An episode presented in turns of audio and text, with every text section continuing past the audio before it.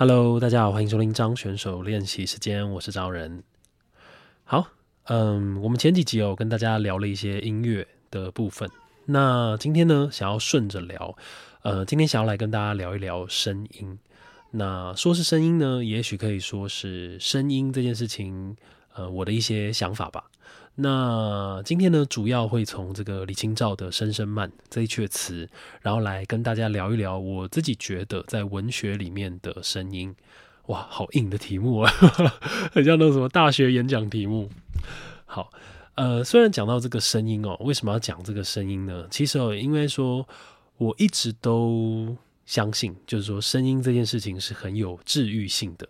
那举凡是我们平常听的音乐啊，或者是我们听好听的人说话，又或者是最近这几年很流行的这个 ASMR，呃，就是说我们在听某个频率的声音哦，其实我们都可以感觉到我们是会感到非常舒服的，而且在听这样子的这种音乐，又或者是音频的时候，例如说这个我以前啊会听这个什么。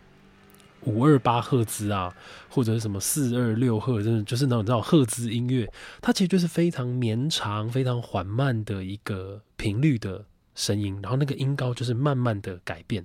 可是你在听的时候，就是心情啊会异常的感到很平和，又或者是我们有时候会听颂钵啊那种很，你知道那种共鸣的声音，真的好像会让你达到一种颅内高潮的感觉，对吧？好，那所以我一直都是这样子相信的。那这个等一下呢，会跟大家来讲，就是所谓我自己觉得在剧场里面对我来讲的声音。好，那这个要讲这个之前呢，我想要先跟大家聊一聊。我忘记有没有跟大家讲过，就是呃，我有一次啊，有一个对我印象很深的一个看戏的经验，就是我去看了这个兰陵剧坊兰陵四十的演员实验教室。那这出戏我不知道大家有没有看过，那里面有一个片段哦，哇，影响我很深，就是这个开头金老师自己的片段。那金老师呢，那个片段哦，其实非常的简单，就是呃，整出戏哦，其实就是有很多个就是这种前辈演员嘛，那他们自己的这种独白或者自己的一些生命经验所集结而成的一出戏。那金老师啊，他的这个片段就是打开头。那老师的片段呢，主要就在讲他生小孩之后，他自己这个看人生啊，跟这个看世界心境上面的转变。哇，老师那一段真的很棒诶，我印象非常深刻。因为啊，从头到尾大概十五分钟左右的独白，金老师啊就站在这个舞台的最前缘的正中间，就是我们会说这个台口的位置，从头到尾没有移动半步。然后一颗 spotlight 就一个聚光灯打在他的身上，然后他就像是在你的身边，好像你的好朋友一样，然后就是跟你娓娓道来他生小孩之后的一些心情上的转折。例如说他坐飞机的时候啊，以前听到小孩在哭，他可能会有什么样的感觉？现在听到小孩在哭，可能就会有一种啊，想到自己的小孩等等，像这样子的这种东西。那最让我印象深刻的，就是。不但在这十五分钟里面，老师完全没有移动，就是没有走位之外呢，呃，他的这个声音啊，非常的平和，而且他的声音非常的放松。那那个时候，我整个感觉就是，因为以往哦，小时候比较不懂，你知道不？不懂剧场，不懂这种表演的时候，有时候会有一种误解，就是会有一种迷思，会觉得说，好像在剧场里面的表演，这个剧场越大。你的表演好像就要更放大，你知道，就是说，因为观众离得很远嘛，你的动作应该要更大，你的应该要怎么样怎么样，他们才会更看得清你的动作。这样，那那一次我看完老师的表演之后，就让我就是真的是改观，因为老师他不但声音很放松，然后整个人也没有什么太大的这种大幅度的手势啊，这种动作。但是哦，他整个人的能量是非常饱满的，你会感觉到整个剧院哦，你知道非常大嘛，对不对？几千个人的这种座位，但是他的能量好像就是充斥在这个剧场的每一个空间。哎，这个垃圾车来了，大家有听到？远处垃圾车的声音传过来。好，讲回来，就是说，所以哦，那个时候我就感觉到，就觉得说，哦，其实有时候要在剧场里面聚焦。其实你不一定要能量要开得很满。那其实有时候你呃，就是应该说它有很多种方式了。当然也并不是说哦动作大不好，当然就是要视情况而定。只是说在那一次老师这样子很放松的表演，跟那样子运用声音的那种方式，让我对在这个剧场里面表演，然后聚焦这件事情有了我自己觉得有了一个全新的想象。好，那这种在那一次之后呢，其实我就很长哦，就是会很注重、很注意自己。呃，的声音的表现，应该说也不能说是注意声音的表现，应该是说你自己会去研究怎么样子的声音是好比说符合角色的，就是说你你开始会去斟酌，你会去设计一些细节，就是让这个声音啊。更多的这个细节存在，好比说好了，好比说，呃，因为我们在剧场里面有时候在上台之前我们会 sound check，那你就会跟这个音响设计在试麦。那现在哦就会更多时间会拉出一点时间来跟音响设计去讨论啊，我贴麦的位置怎么贴会比较好？例如说靠近嘴巴一点，远离嘴巴一点，有一些会贴头上，有一些会贴身体的哪个部位或者是什么？那。这样子会达到什么效果呢？就是你会感觉到你的声音透过喇叭传送出来，你的唇齿音，例如说这种机器吸的唇齿音，还有人家说这种声音的这个 body 啊，就是你声音的这种颗粒感，又或是你的音量、你的能量之间，它其实都会有差别的。那我自己就觉得这个东西蛮重要的，而且这也变成。怎么说？慢慢这样做下来，就开始有一些心得。因为我的想象，我会去，好比说在剧场里面，你在表演的时候，你可以去想象整个剧场空间，它就像是一个海洋一样。那如果说整个空气，你跟观众之间空气的这个介质，你把它想象成水，你这个就像你的声音哦，透过这个水啊，你的声音就像水一样，可以把整个剧场给包裹的话，那其实你是可以去控制这个水的。浓淡度，对吧？你可以让你的声音有一种很浓稠、很粘稠的感觉。那你某个时候也可以让你的声音很清凉、很清亮。那我觉得这在这个剧场里面，它都会达到很不一样的效果。那我会觉得这个东西是，呃，跟在拍片的时候、拍电影的时候，它是很不一样的。因为你拍电影的时候，你的声音基本上是交给这个后置去处理。可是因为在剧场里面。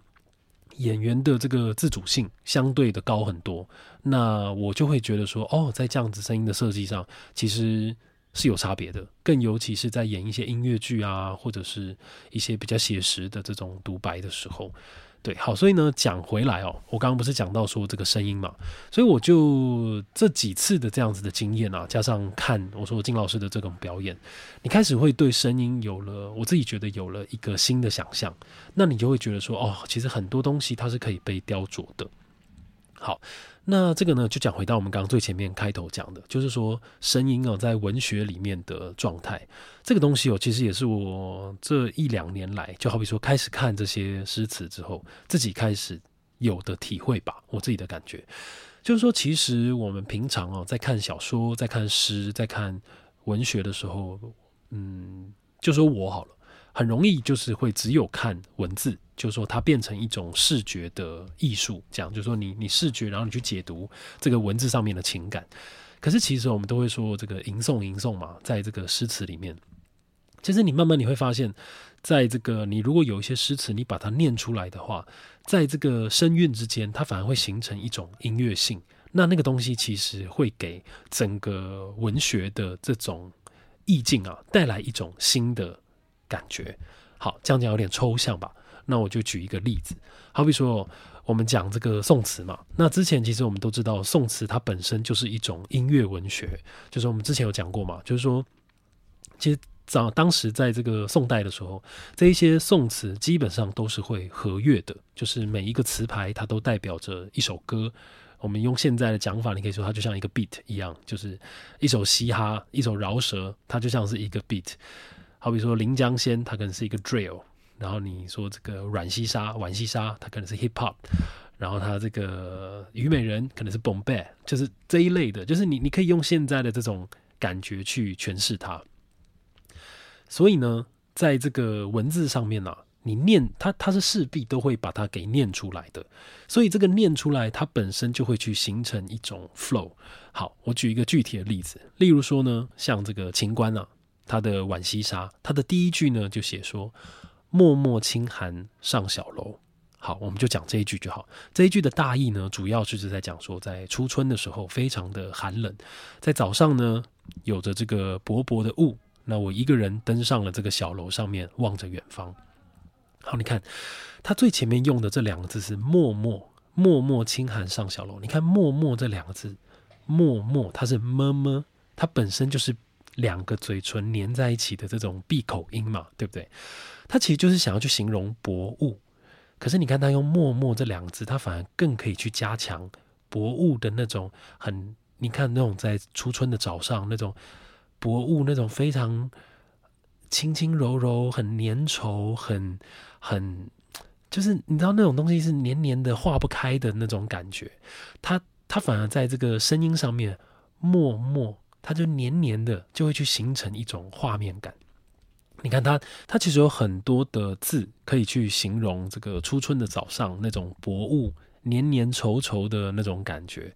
但是它用“默默”这两字，很闭口的这个两个声音啊，它反而在声音上面更可以去凸显他想要去呈现的画面，对吧？好，又或者是哦，还有一个我觉得也很棒的例子，又或者是像这个《洛丽塔》。这本小说大家应该都听过嘛，对不对？洛丽塔很有名，就萝莉萝莉嘛。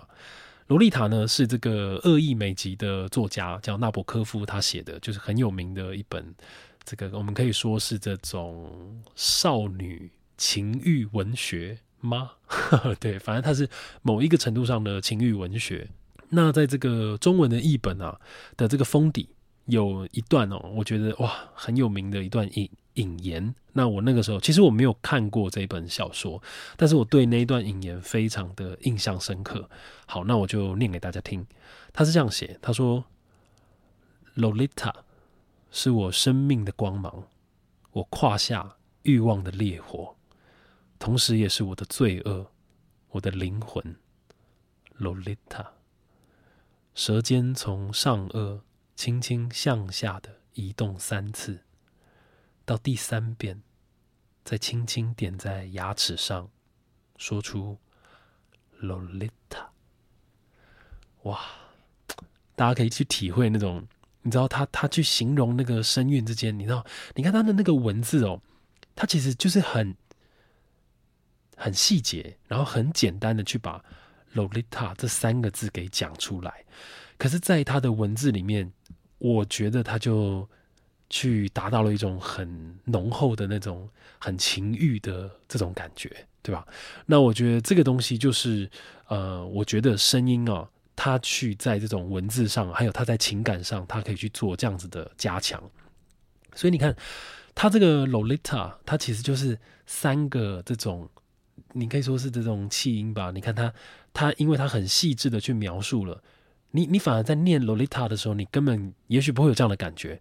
可是当他讲了，你就会去意识到你的舌尖、你的上颚、你上排的牙齿，还有从你嘴巴里面呼出来的气，这这几几几者之间的这种关系，对吧？那我就觉得哇，这就很美，非常的美。好，所以呢，以上哦这两个例子，我们就可以感觉到，其实呃，声音哦，它可以在这个文字上。就说文字，它的确可以去承载一种情节跟一个情绪。可是，如果在声音上面再去做设计，或者说作者有这个心思在这件上面去琢磨的话，我觉得他更可以去，就是说让让这个文字啊达到另外一种境界。好，那就进入到我们今天的这个重点，哇，就是我最想讲的这个李清照的《声声慢》这一阙词。那《声声慢》这一阙词哦，就是大家几乎都听过。所以我就很快的讲一次，这句词是这样讲：他说，寻寻觅觅，冷冷清清，凄凄惨惨戚戚，乍暖还寒时候，最难将息。三杯两盏淡酒，怎敌他晚来风急？雁过也，正伤心，却是旧时相识。满地黄花堆积，憔悴损。如今有谁堪摘？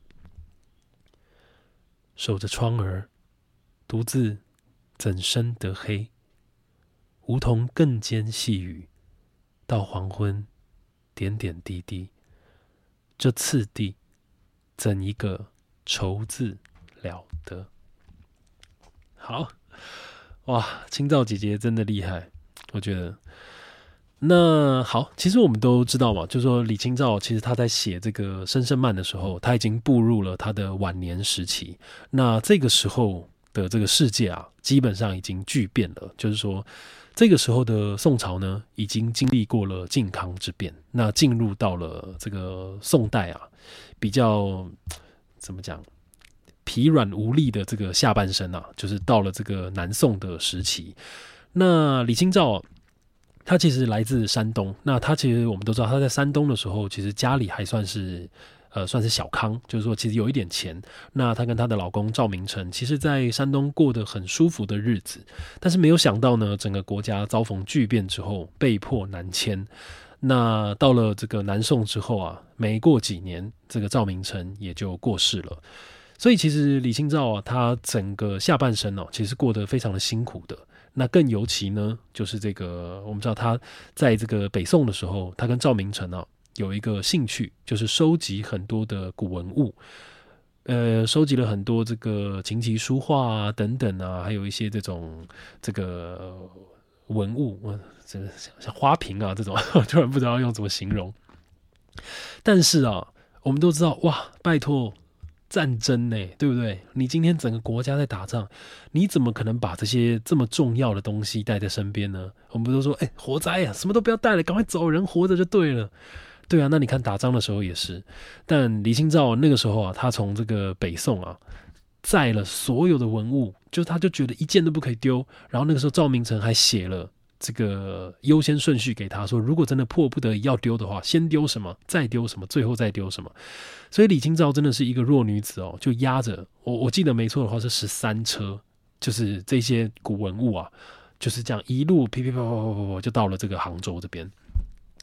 那其实这一路哦，你知道这些文物啊，散的散，丢的丢，被偷的偷。所以其实到了南宋之后所剩无几，那甚至后来赵明诚过世之后，李清照就又嫁了一个新的老公，但没想到这个老公呢，其实也是觊觎她的财产而已。好，这些都是这个算是前提，就是在讲李清照啊，在写这一阙《声声慢》的时候，她的人生大概在怎么样子的一个状态里面。但是呢？我们说啊，为什么李清照她在文坛的这个地位这么高啊？就是因为这样，就是说，就是她其实已经遭逢了这么多的人生的挫折之后，她在晚年时期，她写下了这首的《声声慢》，还可以再创一个艺术的新高度，所以就是让大家非常佩服她的地方。好，那我们就简单的来看一下这个词。你看它前面哦，开篇就是最有名的一句。他说：“这个寻寻觅觅，冷冷清清，凄凄惨惨戚戚。”你看他一开始就用了这么多的叠字，哇！那所有的这个诗人们呢，就哇为之震撼，就觉得哇，李清照也太猛了吧！你知道他就是这样子的这个叠字啊，这样洋洋洒洒的写出来之后，刚好他用的这。这三句啊，也就开篇的把这个他声声慢整阙词想要讲的，就是在这寻寻觅觅到这个凄凄惨惨戚戚给讲完。那接下来要讲的呢，就只是这两句的扩写而已。好，你看他就说寻寻觅觅，冷冷清清，凄凄惨惨戚戚。你看他一开始就说寻寻觅觅，这种寻觅的感觉哦，你知道就很像是我们平常你可能在划手机啊，你可能平常。有事没事想要逛一下，看一下别人的动态啊，或者什么。其实有时候人生我们在寻找一些事情，有时候也并不真的是我们想要找。你知道，有时候这种寻觅，它反而就只是一种空虚感的展现而已，对吧？那当你就是这么费尽心思的寻找了之后，迎来的是什么呢？迎来的是这种冷冷清清。你才发现你身处在这样子冷清的环境里面，然后你的。命运啊，已经走进了这种凄凄惨惨戚戚的状态。那他又说了，他说：“乍暖还寒时候最难将息，在这个夏天呢，夏秋之际，慢慢进入到深秋的时候，在这种深秋的状态里，冷热的交汇啊，你知道，乍暖还寒最难将息，将息意思就是休息的意思，你最难把自己给安顿下来。那当然，我觉得这个时候不单只是李清照这种体弱多病的身体。”把自己这个身体给安顿下来，更尤其是他现在的这个心情啊，在这样子风风雨雨的日子里，其实那个心情永远都是起伏不定的，对吧？好，那再来他又说了，他说三杯两盏淡酒，怎敌他晚来风急？以前哦觉得不爽哦，你知道不顺心的时候啊，喝就对了。但是现在已经老了，你知道老了这个身体已经看不住了，所以他说三杯两盏淡酒。但是怎敌他晚来风急？以前喝一喝酒啊，身子就暖起来了。但是现在因为身体已经不好了，我这个靠近傍晚的时候就这么一喝，哇，晚上风一吹就快受不了。那抬头看天，看到什么呢？看到雁过也，正伤心，却是旧时相识。那我们都知道，进入这个冬天的时候，北方的大雁会到南方来避冬。那避冬，哎，不是那个避冬，喂，好，他说这个北方的大雁呢，会飞到南方来避冬。那看着这个北方来的大雁，就正觉得很伤心。为什么呢？因为他看着大雁，他就想起了他的老家山东。山东也在遥远的北方，但是现在的北方呢，已经被金人所占领了。明年的春天，这些大雁会飞回北方，但是我呢，我就只能继续待在这个不属于我的异乡，我待在我的南方，永远回不到我的家乡。所以他说正伤心，却是旧时相识。抬头看伤心，那我就低头觉得难过。低头看到什么呢？看到满地黄花堆积。憔悴损，如今有谁堪摘？哇！以前呢，走在自己的庭院里面，看到这些这个绿肥红瘦啊，都觉得兴味盎然，然后就觉得很开心，可以欣赏。但是现在啊，看到满地黄花，哇，就只觉得时光流逝，然后觉得自己红颜老去，对吧？最后他又说：“如今有谁堪摘？”这种感觉呢，就像是，也许觉得说啊，时光飞逝啊。那也许他也把自己比喻成这样子的黄花，如今我也这个年华老去了。好，那最后一段了，他说守着窗儿，独自枕身得黑？那这一句非常有名，因为他用这个怎生得黑啊，黑这个字，有人说啊，这是险韵，险韵就是说很危险的韵脚，一般呢是不会有写诗的人这样子写的。但是李清照他就是厉害在这边嘛，你看他就会用很多很平实又特别的字。那会把他的这个诗词啊翻出了一个新的高度。他说：“我独自站在这个窗前呢，我要怎么去面对天黑呢？”那梧桐更兼细雨，到黄昏点点滴滴。我们都知道梧桐哦，很容易去拿来形容寂寞的这种意象。你看，像这个李后主嘛，李后主也写说这个，呃，深院梧桐锁清秋。对吧？我记得好像是这样讲。好，反正他意思就是说，梧桐很容易去代表寂寞这件事情。所以你看李清照这边也讲，梧桐更兼细雨，到黄昏点点滴滴。哇，你看以上这些意象，什么淡酒啊，这个深秋啊，大雁啊，黄花啊，梧桐啊，那最后他就说了，这次第怎一个愁字了得？他说，以上这些我看到的画面。以上这些意象，哇，这些东西，我现在的这种状态，怎么能是一个愁字说得完的呢？对吧？那本来啊，我觉得忧愁这件事情就是很很怎么说呢？你只有你这个，就像人家讲的嘛，如人饮水，冷暖自知，就是你只有自己，你才知道那个个中滋味是什么。对，那所以讲回到这一阙这个《声声慢》，他真的是我自己觉得他真的是写的非常好，而且他又在李清照这个晚年的时候，他给他的这个人生啊，他他去下了一个这样子的注解。那好，这个基本上哦，就是是大家呃一般对于这个词的解释。好，那但今天呢，我们其实想要讲的是声音，对吧？所以我们今天从这个声音去切入的话，你其实就更可以去发现哇。你会相信李清照真的有在经营的？好，怎么说呢？首先呢，我觉得我们可以先来讲哦。其实我不知道大家有没有发现，就是我们刚刚在念这个词的时候，其实我们用中文念，你们不觉得其实有一些句子它是并没有押韵的吗？对不对？你看，像最前面哦，它押的是一的韵。他说：“这个寻寻觅觅，冷冷清清，凄凄惨惨戚戚，最难将息。晚来风急，对不对？好，但是到这边开始呢，就开始改变。你看他说，旧时相识，变呃了嘛，对不对？好，这个还诶，呃跟一勉强说了过去，但突然又说憔悴损，如今有谁堪摘？你看 i 跟 n。”基本上跟一就差很多了嘛，那更不用说这个独自怎生得黑？诶，怎么又压去黑这个韵了呢？然后整一个愁字了得，所以其实你这样子听起来就会觉得，哎呦，怎么好像不太押韵呢？那怎么大家要说什么怎生得黑这个字是险韵呢？好。那这边就要讲到，我们说，我们知道我们现在的这个我们所讲的这种中文啊，其实它的这个声韵是比较简单的，以及它的这个历史是比较短的。那像我们之前讲，像这个台语啊，或者是这个广东话，或者是其实各地非常多的方言，历史比较长的这种文字里面呢，它其实跟我们现在讲的中文最大的差别是什么？就是他们保有以前这种文字有的入声字。好，那这种入声字呢？这个用中文讲其实很难去体会，对不对？因为入声字它是非常短促的。好，那所以呢，今天啊，我想要试着用台语，然后把这个声声慢再念一次。我觉得也许大家就更可以去体会到这个这句词啊，在这个声音上面，它其实有形成一种我个人觉得非常美的音乐性。好，那我以下就念给大家听。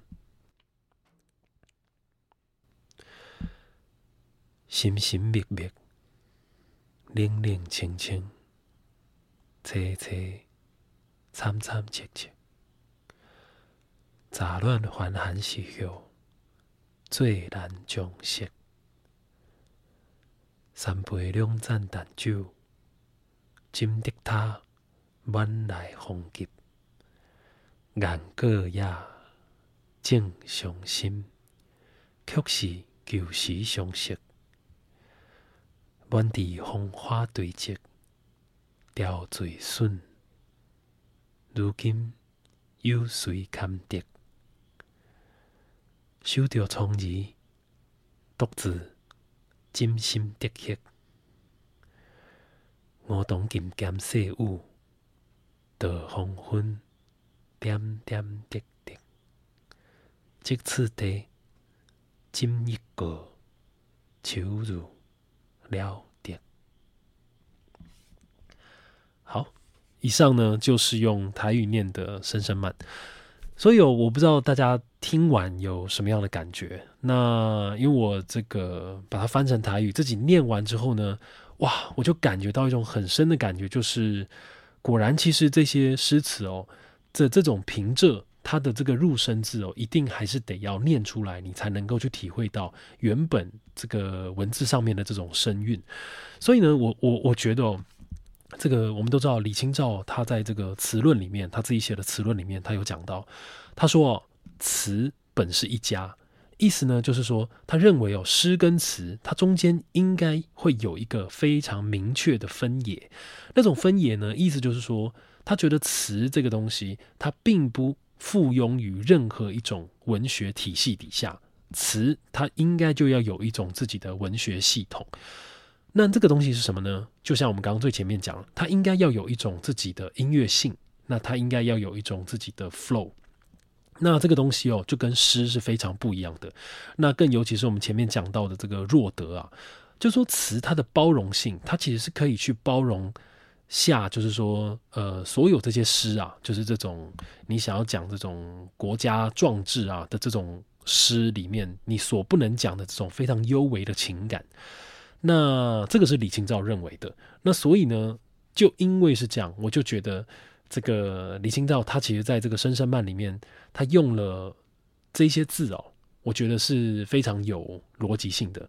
好，例如说，我具体来讲，你看像我们刚刚讲说没有押韵的这些字。什么憔悴损啊？有谁堪摘？或者尤其是这个怎生得黑？你看用台语念起来就完全非常合理，对吧？你看他说有谁堪得，然后金心得黑，哇！你看这四个字听起来多好听，金心得黑。它就是非常的很，你知道很清亮，然后很有这个唇齿音在里面。所以其实当你念起来，我自己就会觉得，呃，它其实你会感觉到这一阙词里面有非常非常多的入声字，所以整个词听起来就会有一种稀稀疏疏的感觉。那这个会有什么样的效果？你知道大量的这种唇齿音啊，我觉得听起来就很像一个人在哭泣的感觉。所以我的感觉就是，我我我猜想这个是李清照他刻意为之的，就是他刻意在《声声慢》里面用了这么多的入声字，用了这么多的唇齿音，他听起来就会有一种非常就像是有一个人在在哭泣，然后这种在烟雾在啜泣的那种感觉。好，你看啊，他他前面讲这个凄凄惨惨戚戚，他其实有无数个字。可以来形容悲伤这件事情。你看，悲伤、悲哀、幽怨、哀愁，其实这些都是。可是他用凄凄惨惨戚戚，你看，凄凄惨惨切切，他就是那惨惨戚戚，所以他听起来就就是会有这么多的入声字跟唇齿音。所以你看，我我相信他在用字遣词上面，他是有自己这样子的选择。那也更尤其是哦。呃，大量的使用入声字，我们刚刚有讲嘛，入声字因为它是非常短促的，所以它就会有一种那种情感呐，好像没有办法被疏解开来，说到一半就停了，说到一半就停了，它没有办法像平声字一样就吼吼就宣泄出来的感觉。入声字都是那种很短促、很快的。你看他说“独自怎生得黑，独自今心的黑”，有没有？然后或者是这个旧时相识，就是相识嘛。弯来风急急，有没有？最难将识，它都是 K 呀、T 呀、P 呀结尾的这种字，所以它造就了一种你的情感没有办法很快的被宣泄开来，它就很短促的停在了那个瞬间。所以哦，你看这样子讲下来哦，我们就可以去体会到，其实说。呃，声音这件事情哦，它在文字上面，我相信它还是有很大的空间可以被雕琢的。那当然，因为现在我们已经没有办法不可考，就是说当时这个宋代他们使用的这些词牌的音乐会是怎么样子，或者是李清照他当时这首《声声慢》，他应该是怎么样子去唱，其实我们都已经很难去体会了，对吧？但是我们其实还是可以用现在的方言。不管是台语、广东话等等，只要保有入声字的这种方言，你重新去把这些宋词给念出来，然后把那个音韵咬紧一点，我觉得它不但可以让我们试着去贴近一千多年前李清照写这阙词的时候，他想要去经营的那种音乐性，我觉得更可以哦，让我们去感受到，就是在这种方言。跟这种文字之间呢，我觉得它有一种更深的意境在这个里面。好，你看这这个意境，就像我刚刚讲的嘛，你可以好像念出来之后，你去感觉到声声慢好像是一个人，那个声音听起来好像就是在哭泣，然后好像有一个情绪宣泄不开的那种感觉。对，所以我觉得，对，这算是我最近的一些体会吧，跟一些发现。那我其实蛮。开心的就觉得哇很酷哎，这个对啊，而且用用台语念起来，我觉得真的还是蛮特别的，而且蛮美的。那当然，我觉得这个东西哦，不但一千年前有，其实我们现在也有。我觉得我们现在最接近的这种创作方式，其实就是现在很流行的饶舌，就是这种嘻哈。你看它不断排这个 flow，那甚至在这个押这个韵脚之间，那又因为我们这个中文字啊，它是读音读义。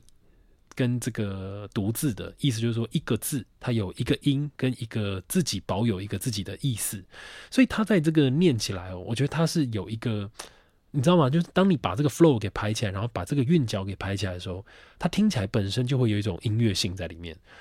对，所以啊，所以为什么之前那么喜欢拿这个饶舌跟宋词之间去做举例，就是因为这样，因为我自己觉得这两种形式哦，它是非常相近的。好啦。以上就是今天想跟大家分享的内容。那用台语念的《声声慢》，希望大家会喜欢。好啦，那以上就是张选手练习时间。我是张仁，那我们就下次见啦。